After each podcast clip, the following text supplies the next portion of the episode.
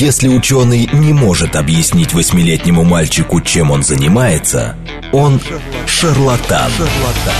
В ярком и популярном формате мы знакомим слушателей с интересными фактами из мира науки в программе «Ученый свет». свет. Программа предназначена для лиц старше 16 лет. Здравствуйте, в эфире программа «Ученый свет», в которой мы отвечаем на вопросы об окружающем мире с научной точки зрения. Меня зовут Андрей Бычков, я автор и ведущий этой программы. Сегодня мы в записи выходим, мы заранее это записали в студии, а вот, а сегодня, мы, сегодня у нас химическая тема, для меня это особенно всегда приятно. А у нас в гостях Алексей Беличенко, доктор химических наук, ведущий научный сотрудник Института элемент органических соединений Российской Академии Наук. Алексей, добрый день. Добрый день, Андрей. Добрый день, слушатели. У нас есть повод, а, по которому мы сегодня собрались. Дело в том, что недавно в издательстве Alpina Nonfiction, которое, да простят меня а, те, кто следят за соблюдением закона о рекламе, а, действительно достойное издательство, которое делает хорошие научно-популярные книжки. А, так вот, недавно в АНФ а, вышла книга «Лаборатория химических историй» автора Михаила Левицкого. Это химик, который, насколько я понимаю, работал в ИНЕОСе, в Институте э, значит, элемент органических соединений. К сожалению, его уже нет с нами. Но а, его работу продолжают его ученики, и книга тоже отчасти была там дописана, доредактирована тоже его учениками и теперь же коллегами. И вот а, один из них сегодня у нас в студии. А, первый вопрос тогда нашему гостю. Алексей, ну расскажите немного про книгу вообще. О чем она? Вопрос э, максимально непростой, как вы э, э, должны были заметить. Максимально общий. Книга достаточно масштабная, то есть даже по объему, как вы помните. Там 12 крупных глав, и они делятся, как мне кажется, на две категории. Э, две главы э, – это те, э, в которых Михаил Моисеевич воспользовался своим служебным положением и написал о своих работах, ну, в том числе и наших совместных. А остальные 10 глав вообще про химию. Михаил Моисеевич известный энциклопедист, и поэтому там представлены самые разные направления химии вообще, химия полимеров, потому что по образованию Михаил Моисеевич как раз химик-полимерщик, биохимия, потому что в последние годы эта тематика а, стала лидирующей. Вы знаете, что много Нобелевских премий получаются именно по биохимии. А, химия металлокомплексов, а, ну, то есть все что угодно. И какие-то химические шутки, прибаутки. В книге много всего. 12 глав, в них можно все что угодно поместить. То есть это книга про удивительный мир химии?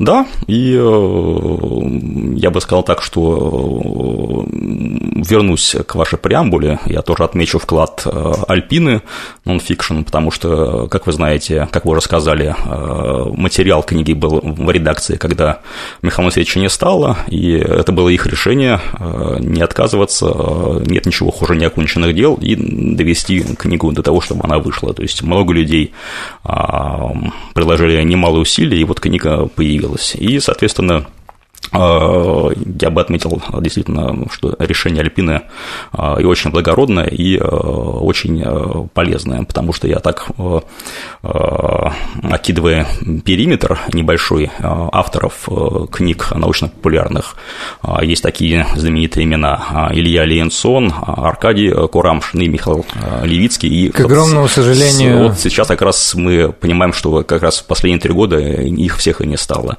И тем удачнее и благороднее э, тот факт, что книга Михаила Моисеевича вот как э, свет звезды до нас долетела даже после его ухода. есть...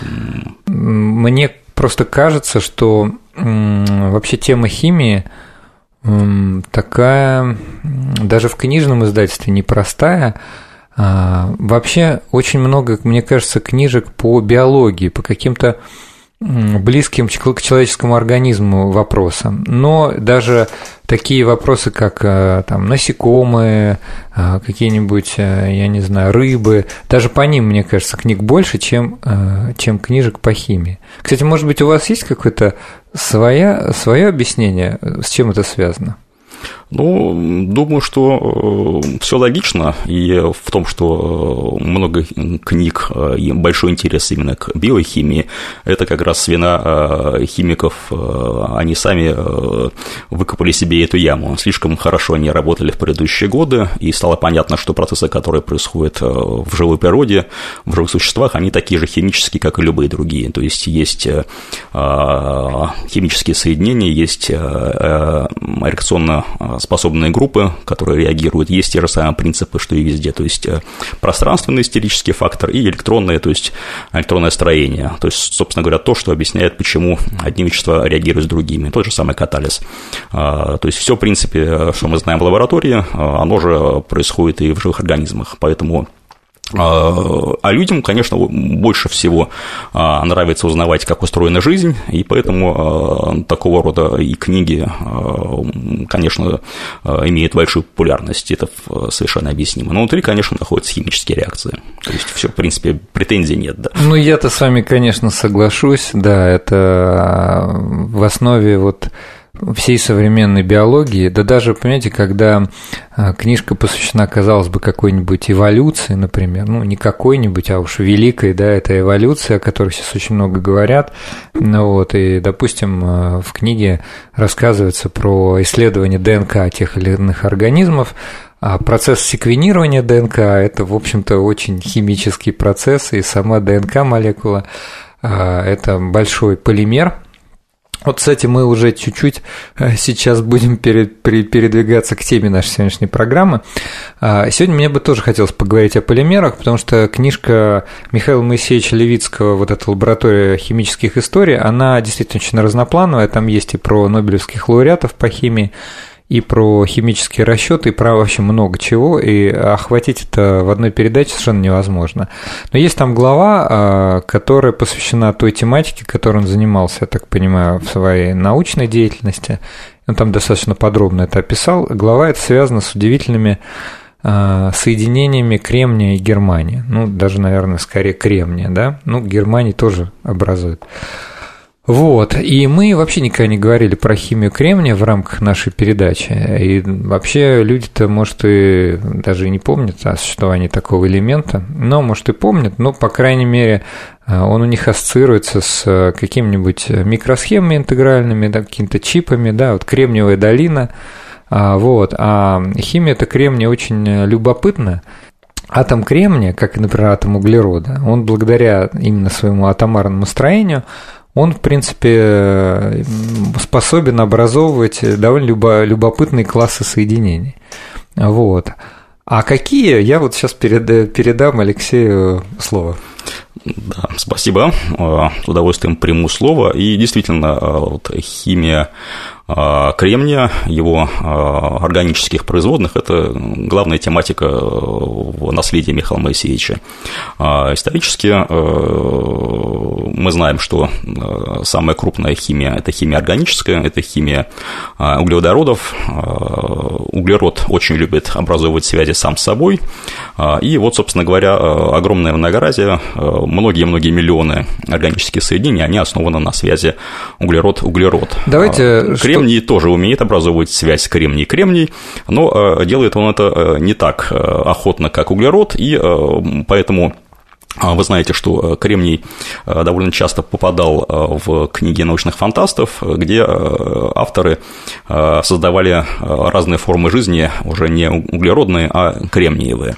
Но пока правдивость такого лозунга не доказана, а кремний более известен как элемент, который больше всего любит не сам себя, а кислород.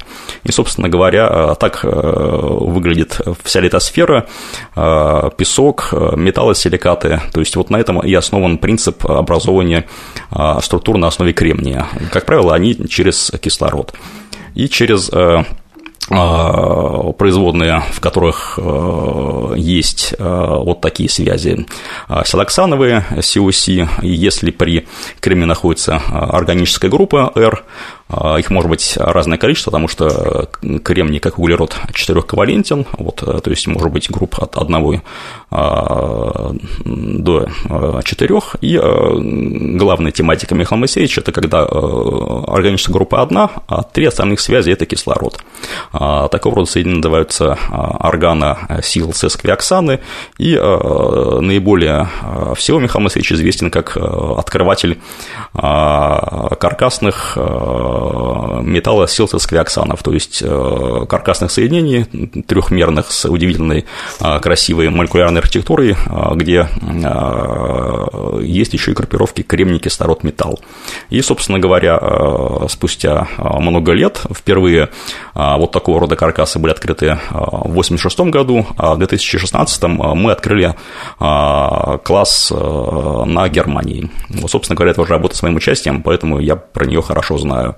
Ну и чуть более детально о каркасах на основе кремния. Изначально а, Алексей, можно да, я вас прерву, да, а, потому что вы как раз сказали сейчас саммари того, о чем я как раз хотел поговорить в первой половине программы, вот, но я вас немножко буду возвращать, потому что э, люди слушают по радио, они не видят картинок, вот, и для них, ну, в общем-то, не, не очевидно, как все это выглядит, поэтому вот я немножко вас хочу вернуть назад и начать сначала. Вот давайте вспомним и скажем нашим слушателям, чем а, так силен углерод, а, как строение его атома а, позволяет образовать эти миллионы органических соединений. Ведь химия углерода самая, наверное, богатая с точки зрения разнообразия количества соединений. Абсолютно верно. Гораздо больше сотни миллионов соединений описаны, и с каждым днем их все больше и больше. Вот, как так получилось? Ну, все описывается электронным строением, а, то есть количество электронов, э, которое имеется у углерода, они оптимальны для того, чтобы образовывать а, вот эти самые четыре связи, да, и наиболее сбалансировано, когда он э, образует связи сам с собой. Дальше уже это маленькие молекулы, э, длинные, циклические, ациклические, ароматические, то есть вот, собственно говоря, вот, и далее мы понимаем, что эти 100 миллионов, даже больше соединений, они не просто углеводороды, дальше появляются самые разные элементы, с которыми э, тоже производные, тоже считаются предметом органической химии. Да, то есть, э, смотрите, давайте еще раз тогда подытожим. Углерод, его атом таким образом устроен, что там у него есть, ну, если совсем так упростить, грубо говоря, есть четыре свободных электрона, с помощью которых он может образовывать до четырех химических связей. И, собственно, он так, так обычно и поступает. Угол между другими значит, а, между, допустим, а, углеродом и каким, каким-то другим атомом, он тоже так оптимизирован, что углерод может образовывать очень-очень разные соединения, как цепочки органических молекул, которые мы называем там, полимеры, органические полимеры, так и какие-то не очень большие соединения а, с точки зрения строения молекулы, вот, может образовывать циклические соединения – вот. И вот вся, все многообразие жизни, которое вокруг нас, это, значит, это углеродная химия в основе этого лежит. И не только жизни, да, то есть все нефтепродукты, да все, вот практически там половина современных конструкционных материалов так или иначе содержит в себе углерод. Там а, вот стоит у нас стол деревянный или какого-то МДФ, там целлюлоза, и вот это все это уже органическая история. А у ученых а, если посмотреть на таблицу периодическую, то а, кремний и германий находятся под углеродом. Вот. И э, ученые предположили, что свойства и структуры, которые могут образовывать кремний и, например, германий, они могли бы быть похожи на то, что образует углерод. Так ли это оказалось? Ну, в принципе, э, речь идет о, о том, что при движении вниз по группе, то есть от э, э, углерода вниз, нарастает, как и положено для периодической системы, металлические свойства. Но, собственно говоря, кремний продолжает быть, как углерод, не металлом, а германий уже металлоид, а дальше идет олово, который уже металл. То есть, собственно говоря, конечно, специфика есть, и она неизбежно должна была возникнуть, и это и произошло. Вот, но что что касается э, строения Э, кремния Германия, ну, конечно, принципиально отличается от э, углерода. Вы имеете в виду атом? Да, да, да. То есть, поэтому, что э, в принципе, даже в рамках того, что образовывать четыре связи в четвертой группе, это легко и понятно, и Кремний и Германии делают то же самое, да, но строение вот такого рода каркасов, о которых идет речь Михаил Моисеевич, оно для углерода углерода э, совершенно невозможно. То есть вот такого рода каркасные э, структуры на углероде известны, но синтез их очень сложен, и, э, кроме того, многие из них настолько нестабильны, что даже взрываются. Вот. А для именно кислородных производных органа кремния и органа германия все гораздо-гораздо удобнее. То есть они формируются даже реакциями самосборки, то есть они не против того, чтобы возникнуть, и стабильность их принципиально выше. Почему возникла идея заменить водород в а, углеводородных, ну, соединениях углерода на кислород в соединениях кремния и германия? Ну, э, здесь все было очевидно. Подсказка была э, зарыта в земной коре, э, кремния там очень много, и, собственно говоря, он находится там именно вот в этих связях. Они ему... Тут даже не было какой-то идеи, которая шла бы от человека. Мы просто смотрели... Ученые просто знают, как устроен мир, да, он устроен как связи кремния и кислорода. Если кто, может быть, тоже не в курсе или забыл, оксид кремния ну, скажем так, тоже называется очень разными соединениями. Ну, для, для начала назовем, например, что кварцевый песок представляет да, да, собой да, чистый да. оксид кремния. Или, например, какая-нибудь глина тоже в себе в составе довольно много имеет этого самого Да, это, это, это силикат, да, абсолютно верно. Да. Диоксид кремния представлен очень широко, да, то есть э, невозможно было не заметить, что э, кремний и кислород э, большие друзья, и дальше уже металлопроизводные, тоже металлосиликатов очень много. И, соответственно, вот именно органические производные, это уже было предметом для работы химиков, и вот дальше все пошло, как вы и говорили, да. То есть подсмотрели у природы, что кремний больше дружит с кислородом, чем с водородом, если так сказать по-простому, и решили пробовать э, кислород в качестве напарника. А какие соединения получаются в результате соединения э, кремния и кислорода? Ну, это крупнейший а, класс соединений, они называются а, силоксанами, либо силиконами. А, исторически в Советском Союзе эта тематика развивалась в лаборатории академика Андрианова. Андрианова и, собственно да, говоря, речь шла о том, чтобы использовать это а, для а, изоляции потому что другие а, полимеры было делать... Вы имеете в виду делать, например, оболочки? Ну да, то есть для электролизационных Электроизоляционные да, материалы. И да. оказалось, что это далеко не единственное направление, то есть сейчас соединение Э, кремиорганической, э, кремиорганического семейства, они в космосе, они где угодно, они работают очень хорошо, при низких температурах, при высоких они очень стабильны, э, вот, в том числе важнейшее свойство – это, конечно, биосовместимость, то есть клапаны сердечные и многие другие компоненты для медицины, они как раз кремиорганические, то есть организм их не отторгает, это большое преимущество. Давайте ответим на два вопроса. Первый вопрос. Где сейчас применяется? Назовем, потому что действительно много применений, но вы-то давно в теме, э, а люди, когда им говорят, э, ну, силоксаны, ну, ладно, может быть, не слышали. Силиконы, о, слышали, очень знакомо. А, допустим, где вообще как, какие есть применения. И второй как раз э, вопрос, э, он связан с первым, а почему именно вот в тех э, условиях, в тех местах, вот вы упомянули, например, биосовместимость, это совершенно понятно, может быть, какие-то экстремальные условия. Вот, но для начала все-таки можете перечислить, где, на, где вот очень популярные применения этих самых кремнеорганических соединений, ну и конкретно силоксанов? Э, конечно, ну, важнейшее свойство э, этих соединений – это то, что э, смазки на их основе, обычная проблема смазок – это то, что они, когда холодно, замерзают, а когда, наоборот, слишком тепло, они становятся гораздо более жидкими, чем требуется. И как раз вот кремиорганические аналоги, они работают в широчайшем диапазоне температур. То есть, собственно говоря, применение в космосе, где может быть очень холодно, а потом очень жарко, это Э, критичный момент для э, любых материалов. И как раз вот здесь вот э, как раз эти соединения занимают свою нишу и не имеют себе аналогов. Ну, мне кажется, что я как бы так вот в одной фразе, да, упомянул и самое, Это наверное, и да, применение, да, и почему Ну, а мирное, вот когда-то раньше же, допустим, изоляци... теплоизоляционные применяли в космосе, а теперь их активно применяют в, в обычной жизни, в мирной.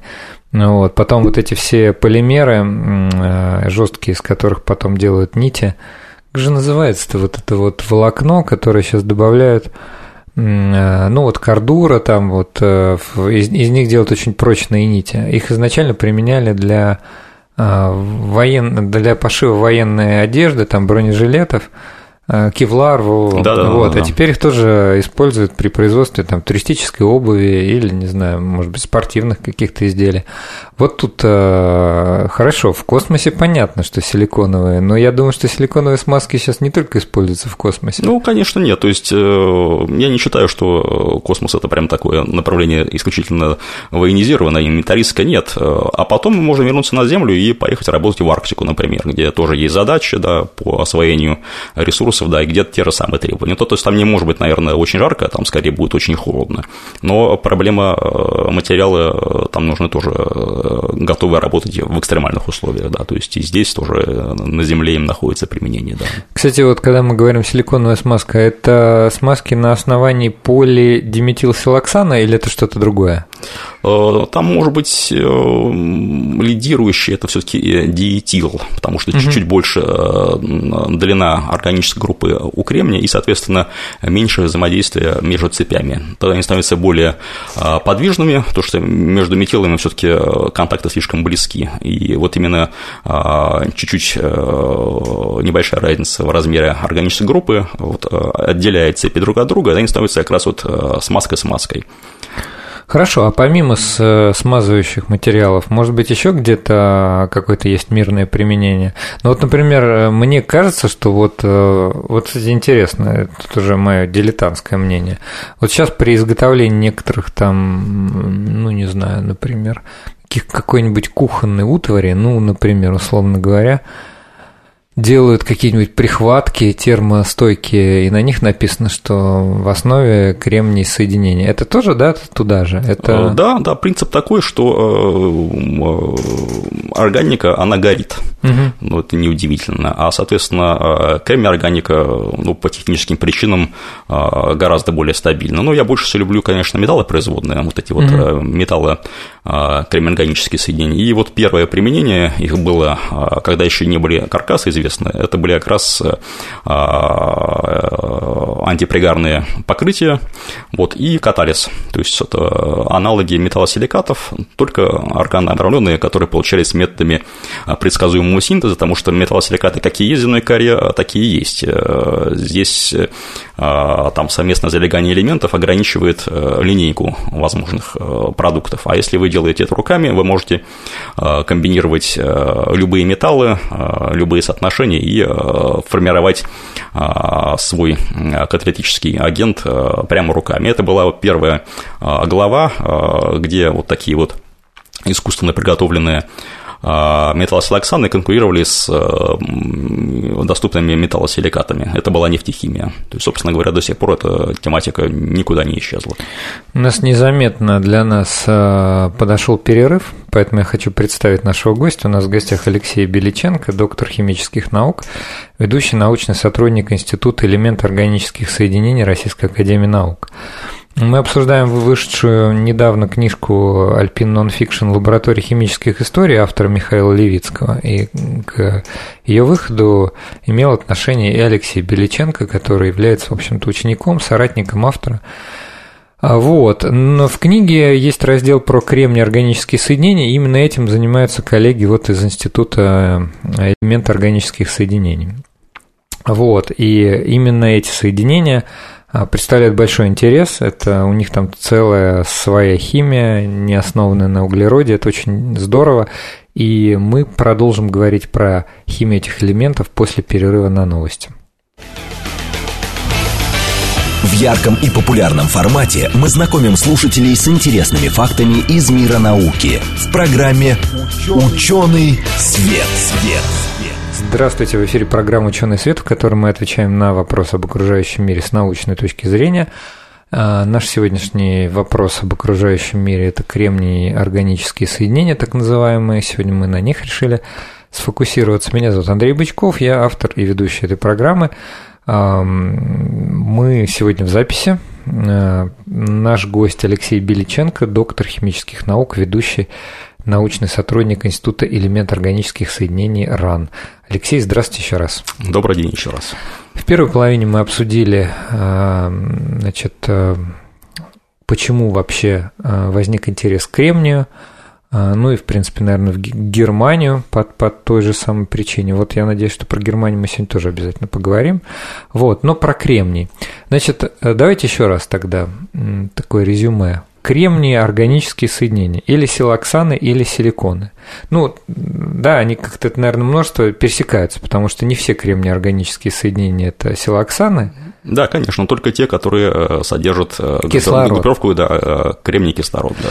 Да, вот. И то, что называется силиконами, не всегда в основе является силоксанами, а просто, наверное, есть какое-то тривиальное уже название. Э, силиконы – это э, линейная э, молекула, где две органические группы при атоме кремния. А силоксаны – это вообще любые, где есть группировка кремний-кислород. То есть органики может быть от одной группы при кремнии до трех. Значит, силиконы используются в медицине. Почему? Потому что они биосовместимы. Совместимы, да.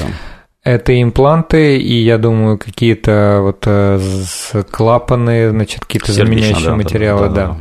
А, силиконы используются в экстремальных условиях, например, в космосе, в Арктике, наверное, в каких-нибудь двигателях. Скорее всего, из них делают какие-нибудь уплотнители, потому что они по... Ну, наверное, можно сделать силикон, который похож на по своим свойствам ну, так скажем, физическим на резину. Но каучук стандартный, он, конечно, просто сгорает при температуре выше определенной. А правильно я понимаю, что каучук, сделанный вот на основе силикона, да, он может выдержать существенно более, больший диапазон температур? Да, абсолютно верно. Да. То есть, э, чем меньше углерода э, в материале, э, тем меньше он будет сгорать. Собственно говоря, на этом и основан принцип использования кремния. Да. Он тоже может сгореть, тоже там до диоксида кремния, но это совсем другие уже требуются усилия. Кстати, довольно необычное применение. Я просто случайно ходил по нескольким статьям про элементы органические соединения. Есть такое популярное в России, э, ну не лекарство даже, а скажем так, такой вот препарат под названием энтеросгель. Знаете про такой? Ну, я знаю термин, да. А, ну вот. Э, ну, энтеросгель – это даже не термин, это скорее э, просто торговое название. Вот. А в основе, как оказалось, там э, гидратированный, наверное, ну, какой-то, в общем, полисилоксан – то есть это, по большому счету, это просто кремний органический полимер с, с добавками воды. И вот он образует такую массу. Оболочку, да. Оболочку, да, да, да. И внутри э, он, э, я имею в виду с точки зрения молекулярного строения, там внутри, видимо, полости, которые способны Сорбировать на себе разные токсины. Энтеросгель используют как просто сорбент, причем этот сорбент, его нет а, вне, ну, скажем так, стран бывшего СССР. Вот, в Европе его не купить, там используют для этих целей другие препараты, СМЕК, то там, или активированный уголь. Кстати говоря, а, а вот эти вот эм, пакетики, которые везде в разных местах а, кладут, что в обувь, что, может быть, даже в какие-то Э, сложные приборы э, для того, чтобы они влагу поглощали. Это же тоже Это кремний органика? Силикогель, да, да, да. А Это... что там с точки зрения химии, как он себя... Ну, он действует точно так же, как и э, лекарства, которые вы назвали, да, то есть там есть поры, которые могут захватывать механически, я думаю, там есть и свободные гидроксильные группы COH, неконденсированные, и они могут реагировать, допустим, там с металлами, металлируясь, то есть может быть и химическая связь связывание тоже, да. Но базовый, конечно, это просто э, пористая структура, которая позволяет э, поглощать э, там, неприятные запахи и так далее. Хорошо, ну и, собственно, предмет изучения нашего гостя – это когда не просто у вас есть связка кремний и кислород, а там еще присутствует какая-то группа, да, органическая, что-то типа там метильная, этильная и металл, да, Абсолютно верно, металл. да. А вот чем интересно, давайте еще раз напомним нашим слушателям, чем интересны именно такие соединения?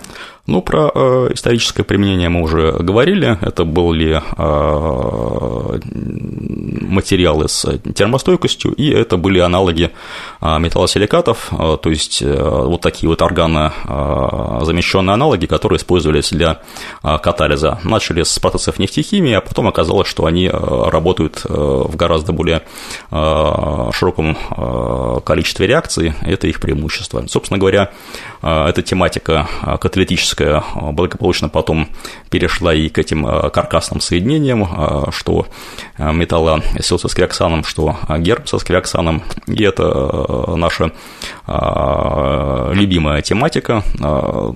Преимущественно мы работаем с катализом реакции двух типов. Первое – это окислительная а, функционация а, углеводородов а, самых разных типов, но наиболее важно это активировать инертные углеводороды нефти и газа.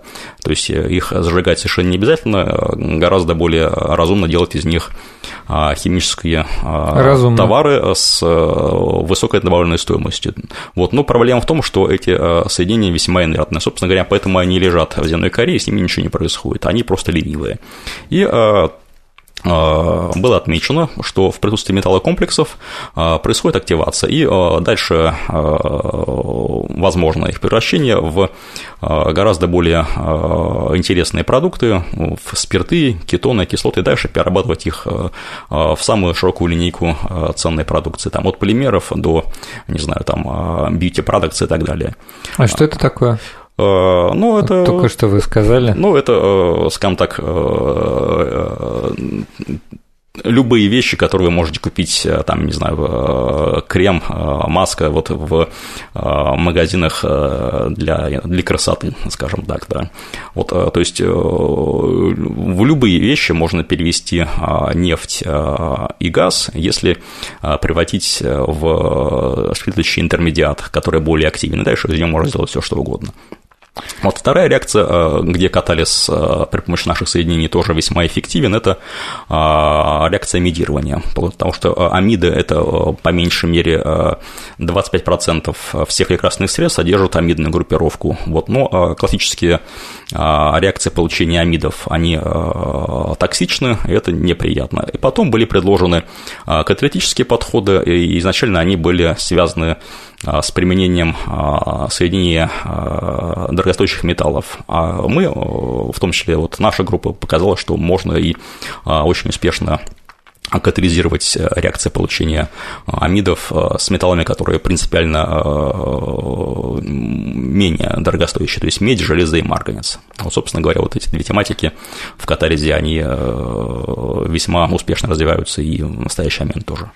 Вы еще говорили, что э, есть нечто интересное с магнитными свойствами кремний металл органических соединений. Э, совершенно верно, но не только у них. То есть вообще э, сейчас очень актуальна тематика а, мономолекулярного магнетизма, то есть магнит в пределах уже не материал, то, что называется bulky материал, а вот такой а, на уровне отдельных молекул, которые можно намагнитить.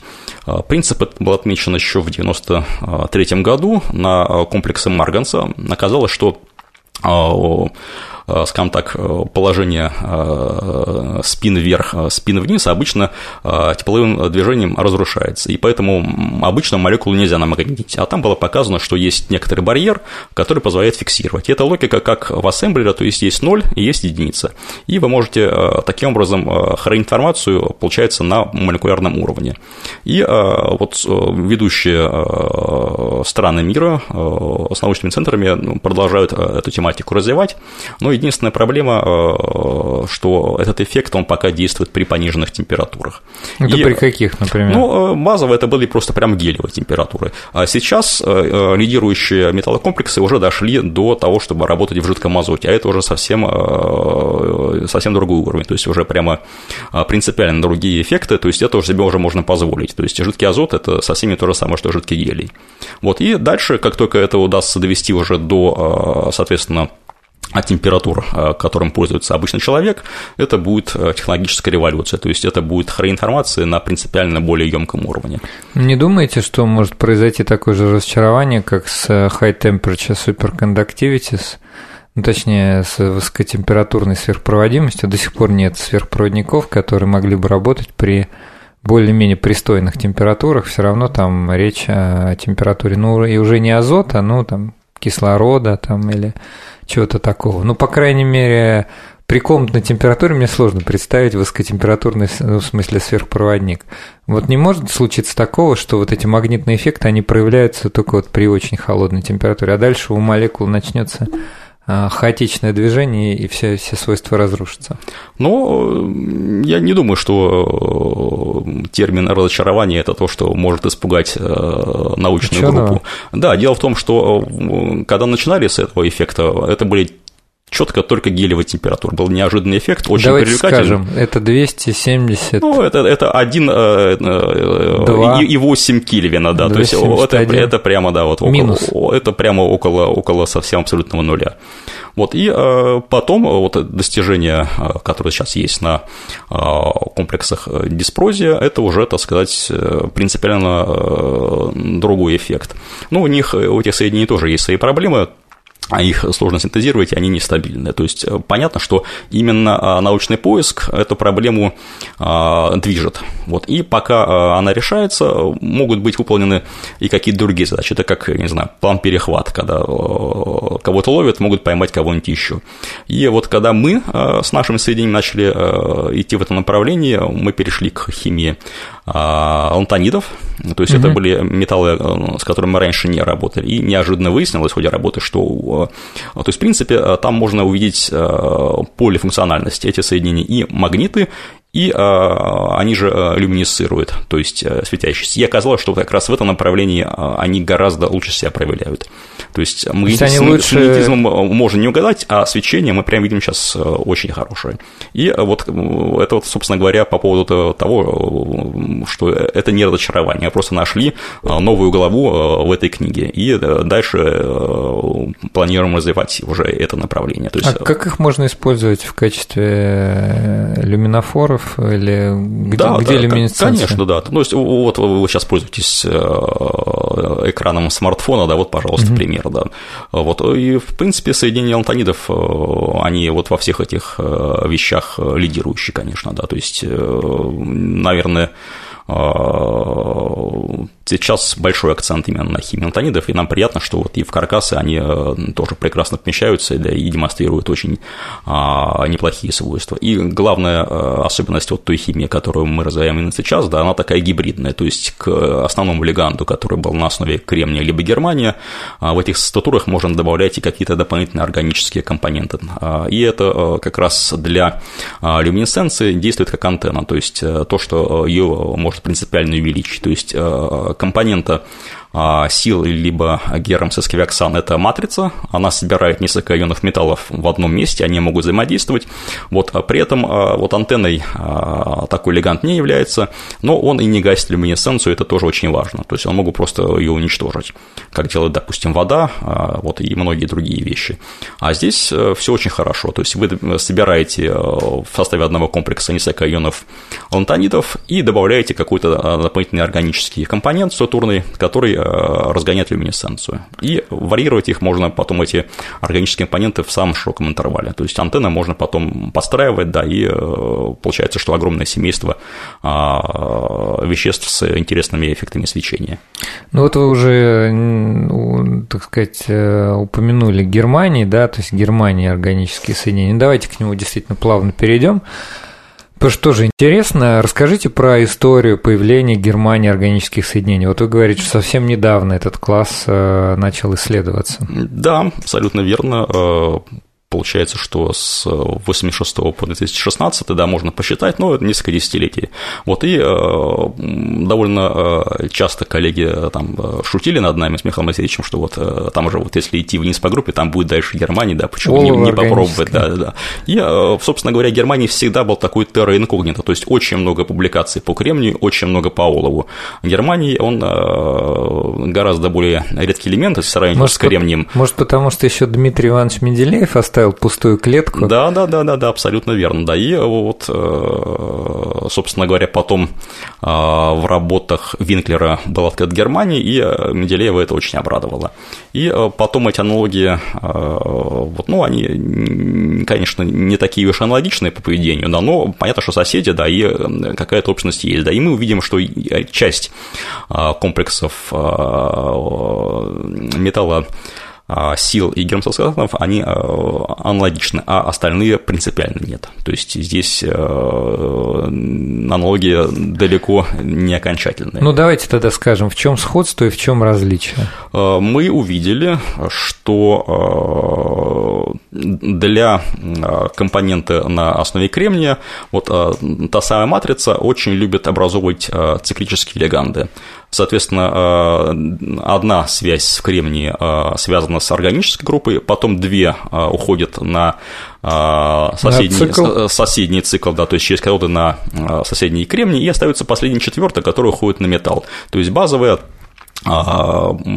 система таких два компонента, и между ними находится а, центральный металлоксидный пояс. То есть получается что-то вроде сэндвича, вот э, такая структура. И вот как раз э, для Германии вот именно это огромное семейство кремниевых соединений пока не доказано. То есть они любые, но только не такие. То есть и, для Германии нет циклов? Есть, но вот сэндвича пока mm. получить не получается. То есть и что характерно для Германии, он вполне а, любит образовывать леганды Э, даже не циклические, даже не димерные. То есть это, получается, компоненты, где один а, Германии, а, три кислорода, и дальше идут металлы. То есть он действует, как бы сказать, э, как э, мономерная единица, но тоже способен собирать потом каркасные структуры. Вот именно такими дробными вещами, да, перемычками. Это для кремния совершенно нетипично. Угу. Хорошо, а вообще вот если так широкими мазками посмотреть, вот эти Германии органические соединения, они сильно отличаются от кремния органических, даже не с точки зрения химии, а с точки зрения потребительских свойств, так скажем, да, то есть они вообще какие? Ну, здесь э, вопрос э, достаточно сложный по поводу их э, карьеры, потому что кремния очень много, а Германия, Германия мало. Германия мало, и он принципиально более дорог. Но зато вот очевидно, что у Германии более ярко выражены а, металлические свойства, и когда вы собираете металлокомплекс на основе Германии, у вас там получается еще один запасной металл скрытый, вот, собственно говоря, он в Леганде. И поэтому мы предполагаем, что могут быть найдены а, перспективы использования в катализе, а, где соединение с Германией будет принципиально более активно, потому что там еще есть и Германия заодно. Получается, у вас не один металл а, в системе, а сразу и два.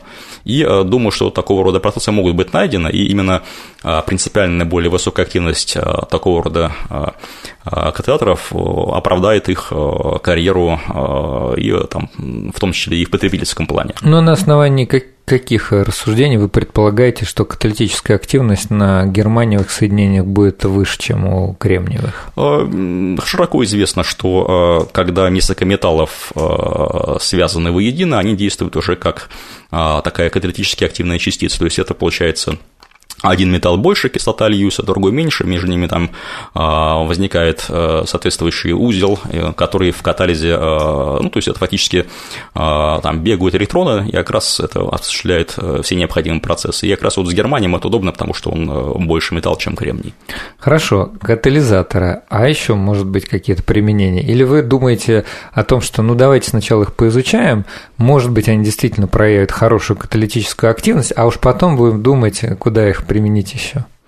Ну, вы понимаете, что э, у фундаментальных э, ученых э, задачи выйти на рынок через, нет. Секунд, через секунду нет. Конечно, мы предполагаем, катались это очевидная карьера, а дальше можно подумать про эффекты, связанные там, с любыми другими применениями. То есть э, я ничего не исключаю. Да. Мы еще буквально два года назад не знали о том, что мы будем заниматься а, успешной люминесценцией, а вот теперь это наша э, любимая тематика. То есть вот науке часто бывает вот так вот да, нашли и э, покатилось. Ну, конечно, я понимаю, если находятся оригинальные свойства какого-то вот синтезировали нечто, и вдруг видишь, вау, он показал себя очень не, с неожиданной стороны, и дальше начинают копать, добавлять группировки, перегруппировывать и замеры получать.